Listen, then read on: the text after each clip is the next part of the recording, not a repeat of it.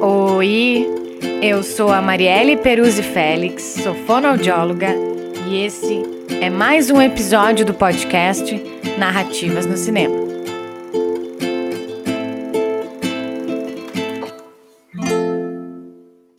E hoje, no episódio de número 10, eu vou ler para vocês o meu texto Aldeia de Escutas, documentário O Começo da Vida.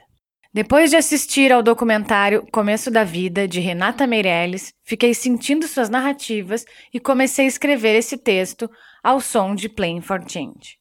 A experiência do documentário me emocionou e me fez lembrar da minha criação, que, além da minha mãe e do meu pai, eu tive a sorte de poder contar também com uma aldeia, com pessoas que se propuseram a participar de uma forma saudável da minha criação. No documentário, encontramos a relação que é feita com o provérbio africano que diz que é preciso uma aldeia inteira para educar uma criança. E acredito nisso. A criança está exposta ao todo e necessita das pessoas que participarão de seu desenvolvimento, indivíduos que irão se envolver com ela e fazer parte de sua constituição. Começo da Vida traz narrativas de pesquisadores, professores, terapeutas, mães, pais, famílias, crianças e também dos bebês, e em como eles se apresentam nas trocas com o outro. Relata sobre a importância de se ter uma rede por perto, no começo da vida e na continuidade dela. Traz sobre estarmos perto das crianças nesse momento tão fundante para serem sujeitos de uma sociedade. Mostra mães e pais que saíram de seus empregos para cuidarem dos filhos, traz histórias de adoção, de inseminação artificial, de famílias biológicas, de crianças que moram em um orfanato e que vivem em comunidades. Histórias sensíveis e reais é um relato especial sobre o começo da vida, que é o começo. É o que nos faz ser quem somos, como somos. Diz de onde viemos e repercute para onde vamos. Ao relacionar ao documentário, quero também falar de aquisição de linguagem, falar de maternidades e de paternidades, da forma com que forem, de língua materna, criação, conexão, vínculo, parceria, trocas entre mães, pais, filhas e filhos. É sobre explorar, aprender, brincar, constituir-se, dialogar e se relacionar.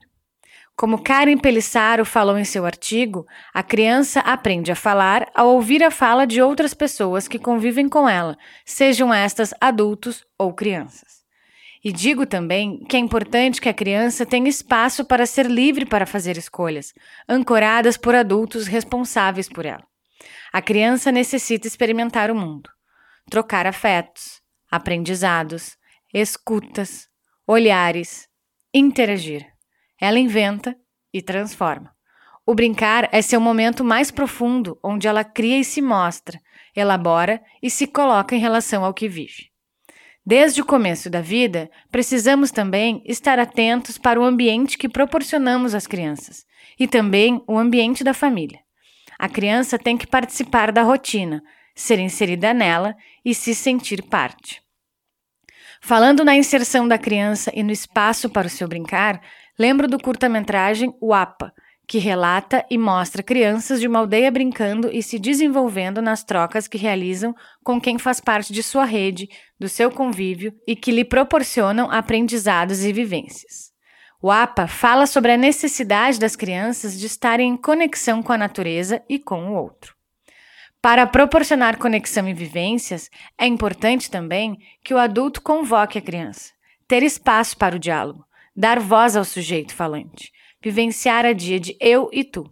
Como afirma Carmen Lucy, 2009, em seu livro, quando ela fala sobre a presença e ausência ser muito constituinte para a apreensão da linguagem na troca do eu e do tu, falando sobre um ele, que é a estrutura linguística, a qual estamos expostos. Escutar esses sujeitos, as suas trocas de sons, de letras, gestos, olhares e suas vocalizações. Eles se comunicam e trocam aprendizados linguísticos. Um sujeito constitui o outro e a língua nos constitui como sujeitos. Enunciados, palavras e narrativas. Na aquisição de linguagem, o brincar livre e a troca com o outro são fundamentais para o desenvolvimento de cada criança.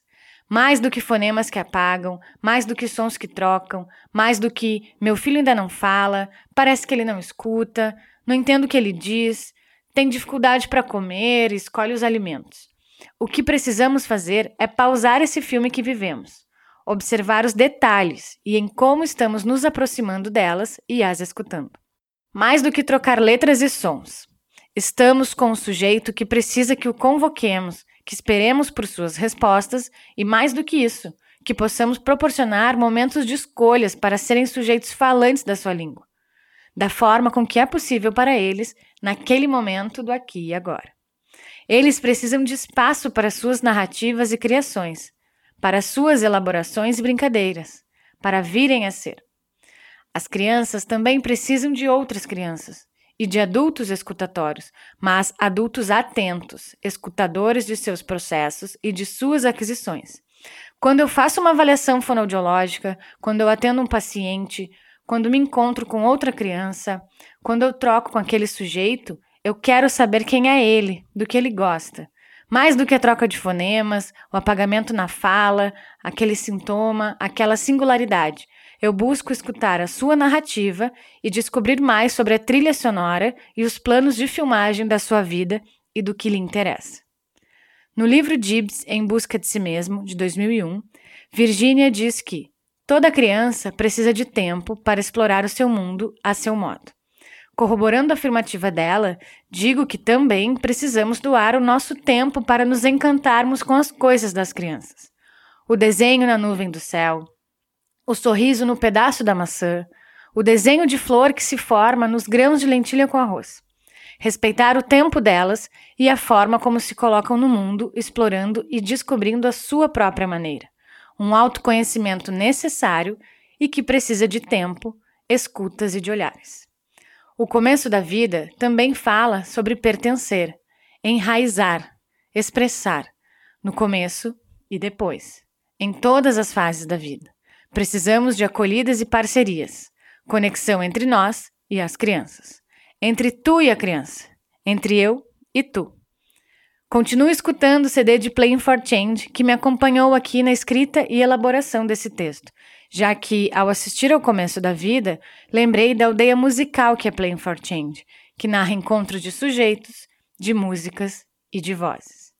Que estejamos mais atentos aos começos das vidas das crianças, desses seres que chegam em um mundo estrangeiro, expostos à sua língua materna, e que aos poucos vão se identificando e sendo constituídos pela sua aldeia, reconhecendo e ancorando suas narrativas, com presença, tempo e amor. Dedico esse texto para a minha aldeia. Dedico também para as minhas crianças, a Luísa e a Laura, para a Isabela, para a Rubi para o Ravi e para o Martim, para o Caetano e para o João Pedro, para todas as crianças, para os meus pacientes, que seus começos e continuidade da vida sejam mais brincantes e livres nessa aldeia de escutas constituintes. As minhas referências nesse texto são Carmen Lucida Costa Silva, A Criança na Linguagem, Enunciação e Aquisição, Campinas, São Paulo, 2009. Karen Girardi Pelissaro, artigo O Desenvolvimento da Linguagem Infantil, Aspectos Importantes. Escola de Educação Infantil Anjinho da Guarda, Lagoa Vermelha, Rio Grande do Sul, 2021. O Começo da Vida, documentário, direção de Renata Meirelles. Brasil, 2016, disponível na Netflix. Playing for Change, álbum Songs Around the World, edição de aniversário de 10 anos, 2020. Virginia X. Line, Gibbs em busca de si mesmo. Tradução Célia Soares Linhares, 22ª edição, Rio de Janeiro, Editora Agir, 2001. Wapa, documentário, direção de Davi Hicks, Paula Mendonça e Renata Meirelles. Disponível em videocamp.com 2017. Assim encerro e agradeço ao apoio do consultório Recomeçar e Parceiros. Agradeço também ao apoio do Diego Pires aqui na edição do áudio. Agradeço também à Escola de Educação Infantil Anjinho da Guarda, de Lagoa Vermelha. E agradeço a minha prima Gabriele Peruzzi. Esse foi mais um episódio do podcast Narrativas no Cinema. Até o próximo.